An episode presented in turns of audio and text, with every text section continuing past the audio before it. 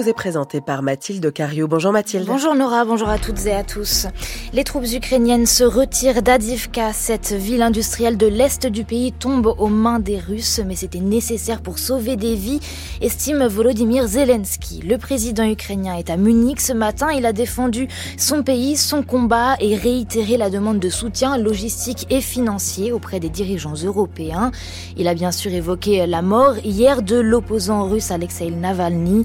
À la veille du lancement de la campagne présidentielle, nous y reviendrons avec notre invité, le politologue spécialiste de la Russie, Gilles Favarel-Garrigue.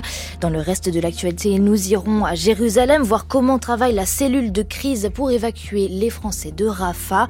Et puis la mobilisation des infirmiers libéraux continue. Rémunération, considération, charge de travail.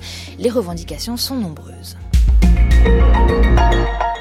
Le retrait d'Adivka est une décision juste pour sauver des vies. Déclaration du président ukrainien Volodymyr Zelensky à la tribune de la conférence de Munich. Nous y reviendrons dans un instant, mais d'abord effectivement ce repli des forces ukrainiennes après des mois de combat et la toute récente arrivée de renforts dans l'est du pays. L'Ukraine concède à la Russie sa plus grande victoire symbolique après l'échec de la contre-offensive lancée l'été dernier. Précision sur place avec Vanessa Descoureaux. Les Ukrainiens se sont retirés de la ville deux jours après avoir envoyé des renforts. Ils tentaient de résister, retranchés dans une usine en feu depuis hier. Dans leur repli, des soldats ont été capturés, a avoué le commandant la tête de cette bataille. Les Russes avaient un peu plus tôt diffusé des vidéos des captifs. Le nouveau chef d'état-major a annoncé ce retrait pour, s'est-il justifié, préserver la vie des soldats. C'est sa toute première décision stratégique.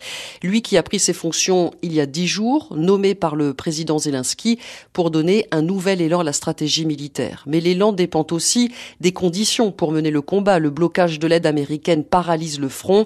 Selon des hauts gradés, la Russie a dix fois plus d'obus que l'Ukraine. À l'approche des deux ans du début de la guerre, Vladimir Poutine cherchait une victoire à exhiber. Il l'a, c'est Avdivka, ville industrielle du Donbass, aujourd'hui fracassée par la violence des combats.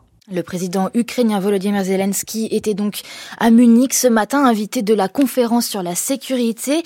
Il vient d'obtenir des garanties de la France et de l'Allemagne pour la sécurité de son pays, avec notamment un accord signé à Paris hier soir devant les représentants du G7. Eric Biegala, il a rappelé l'importance du soutien des Occidentaux. Le président ukrainien a centré son discours sur le respect des règles internationales en matière de sécurité et bien sûr sur le fait que la Russie de Vladimir Poutine est en train de faire voler en éclats cet ordre mondial basé sur des règles, des accords et une certaine confiance. Volodymyr Zelensky dresse à cet égard un portrait particulièrement acerbe de Vladimir Poutine. Poutine tue qui il veut, qu'il s'agisse d'un leader d'opposition ou de qui que ce soit qu'il a pris pour cible. Après le meurtre d'Alexei Navalny, il est absurde de considérer Poutine comme le supposé chef légitime de l'État russe. Il est un gangster qui se maintient au pouvoir par la corruption et la violence. Se rendre à sa soi-disant investiture, lui serrer la main, le considérer comme un égal, cela signifie le dédain pour la nature même du pouvoir politique. Pour ce qui est de la guerre en cours en Ukraine, Volodymyr Zelensky a réitéré ses demandes d'aide militaire, notamment concernant l'armement antiaérien et les armes à longue distance. Il nous faut des canons qui tirent à 40 km, a-t-il répété. Des canons comme les Césars français. Quant à des perspectives de paix ou de cessez-le-feu, le président ukrainien a prévenu si la Russie n'est pas stoppée, définitivement, la guerre continuera, éventuellement ailleurs.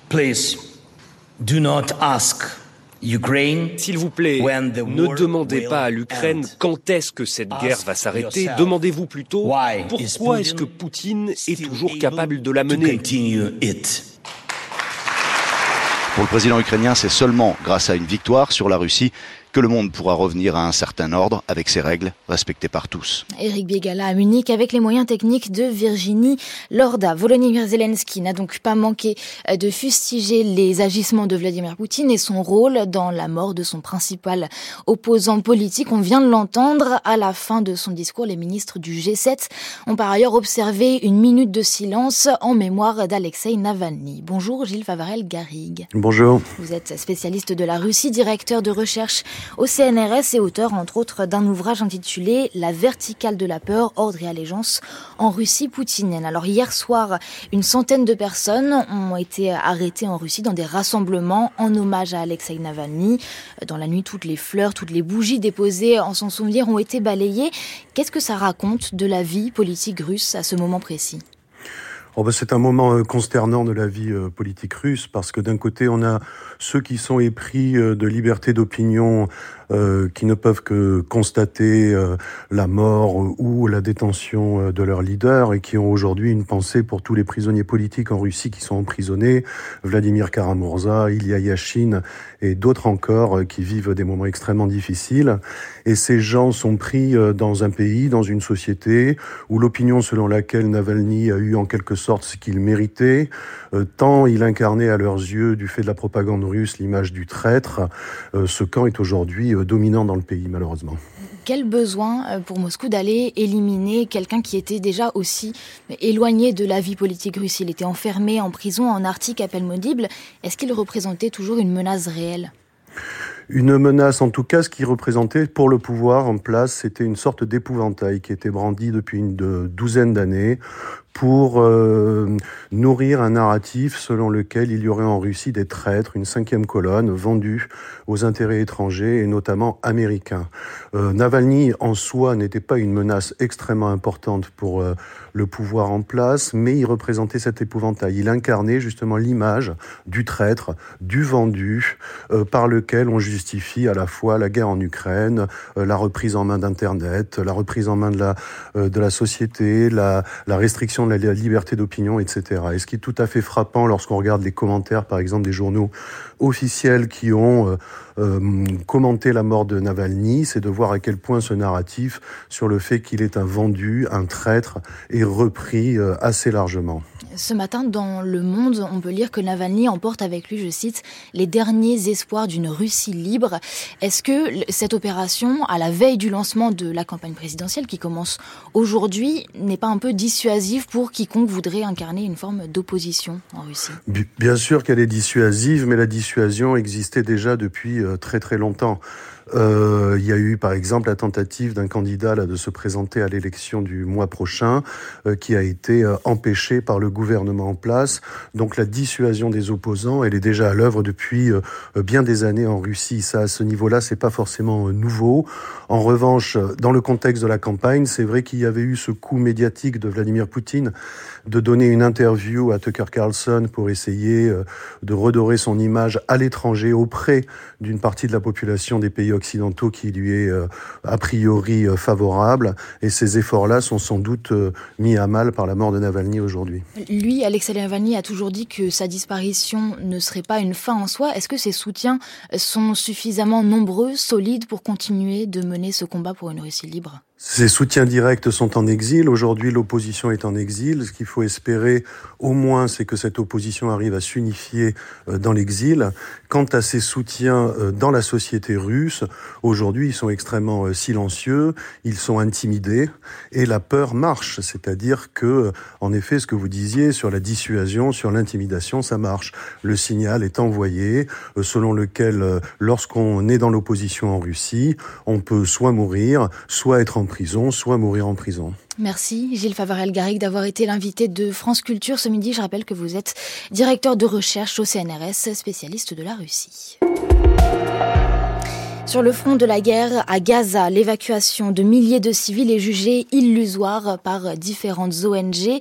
Depuis le début de la semaine et cette première attaque sur Rafah, la pression internationale s'accentue pour tenter d'empêcher une nouvelle offensive, laquelle aurait des conséquences désastreuses puisque Rafah est le dernier refuge pour la moitié de la population palestinienne qui a été déplacée vers le sud au fil des incursions de l'armée. Lundi dernier, 42 personnes en grande partie euh, des ressortissants français, des collaborateurs de l'Institut français de Gaza ont pu quitter l'enclave.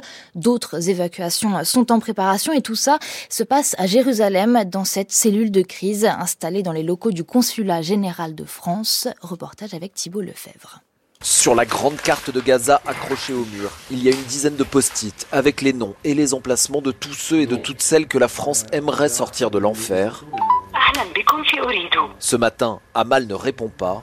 Quelques heures après, cette professeure de français a rappelé Quitte à mourir, s'est-elle confiée, autant ne pas quitter chez moi. Amal est la seule à être restée au nord de l'enclave. François Tigé est un des trois membres de la cellule de crise. Il dirige aussi l'Institut français de Gaza. Alors Amal, c'est quelqu'un qu'on suit depuis le début et pendant au moins un mois, on n'a plus aucune nouvelle. Donc là, c'est une inquiétude qui est importante. Donc c'est pour nous très important d'avoir ce contact euh, avec euh, elle.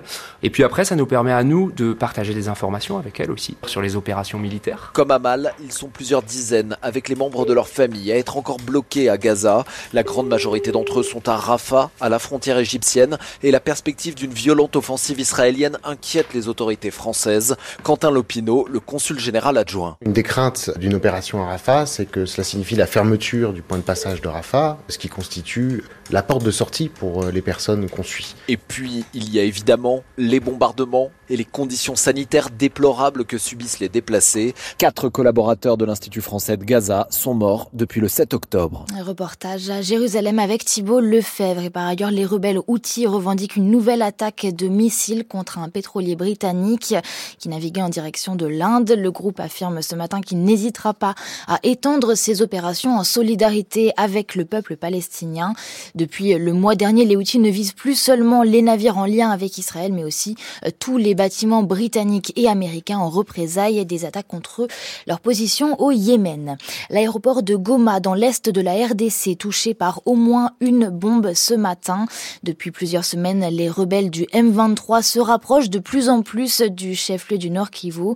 Des milliers de civils ont dû fuir leur maison au cours de la semaine dernière et hier soir, un mini sommet a été convoqué en marge du sommet de l'Union africaine. Six chefs d'État réunis autour du président angolais qui a été désigné médiateur entre la RDC et le Rwanda. Et puis l'Union africaine s'est également exprimée sur le Sénégal et demandé la tenue d'élections libres et transparentes aussi vite que possible. La justice iranienne a convoqué aujourd'hui une militante opposée au port du voile. Elle risque une peine de près de 4 ans de prison. Le verdict sera prononcé au plus tard le 10 mars prochain. Et puis Donald Trump va faire appel de sa condamnation 355 millions de dollars, soit 329 millions d'euros pour une série de fraudes au sein de son empire immobilier. Il a également interdiction de diriger des entreprises dans l'État de New York pendant les trois années à venir. À Paris, un homme qui menaçait des policiers avec une lame de boucher a été abattu dans la nuit de vendredi à samedi. Appelé vers 3 heures du matin, les forces de l'ordre ont d'abord tenté de le neutraliser avec un pistolet à impulsion électrique, mais l'homme d'une quarantaine d'années a continué d'avancer, la lame à la main. Deux enquêtes ont été ouvertes, l'une confiée à la police judiciaire et l'autre à l'IGPN.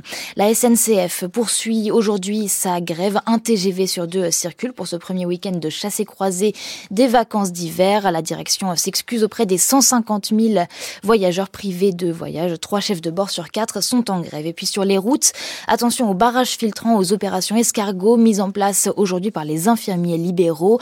La profession se mobilise pour alerter sur les difficultés du métier, sur les conditions de travail et sur les revenus qui, malgré l'inflation, n'ont pas augmenté depuis 15 ans. Alexandra Verret est infirmière libérale en Isère et vice-présidente du collectif des infirmiers libéraux en colère. Ce qui pose vraiment problème aujourd'hui, c'est que cette fameuse réalité euh, économique, elle se de plein fouet avec nos valeurs de soignants. Donc elle touche à notre éthique de soignants, donc nos valeurs socles. On a des missions qui sont de plus en plus lourdes. Nous, on a des tarifs notamment sur les actes médicaux infirmiers qui n'ont pas été réévalués depuis 2009. On est quand même en 2024. On veut vraiment que nos tarifs soient indexés sur, euh, sur, le, sur le coût de la vie euh, qui est vraiment un, une prise en compte de nos tarifs qui soient réévalués toutes les années et pas qu'on soit obligé de descendre dans la rue euh, ou, au contraire que les cabinets ferment. Il faut savoir là quand même qu'il y a 58% des cabinets qui vont fermer d'ici moins de 5 ans. On voit quand même qu'aujourd'hui le maillage territorial il est assuré par les infirmiers libéraux mmh. partout en France et même sur les, sur les îles. Euh, demain, un infirmier sur deux, ça veut dire que plusieurs patients n'auront pas accès aux soins. Là, ça fait un an avec le collectif qu'on milite, qu'on a fait, on a rencontré beaucoup d'élus, on a fait des courriers, on a fait des propositions. On voit qu'au bout d'un an, il se passe rien, donc on, a décidé de descendre dans la rue. On veut euh, informer la population que demain, ils auront plus d'infirmiers. Alors, ils ont déjà plus de médecins, mais hmm. demain, ils auront plus d'infirmiers. Alexandra Verré au micro de France Info. Un mot du temps avant de refermer ce journal. Ensoleillé sur la moitié sud, plus nuageux au nord et sur la Bretagne. Les températures sont douces, entre 11 et 20 degrés. Il fait 11 à Strasbourg, 12 à Brest, 15 à Paris, 17 à Nice et 20 du côté de Perpignan. Thank you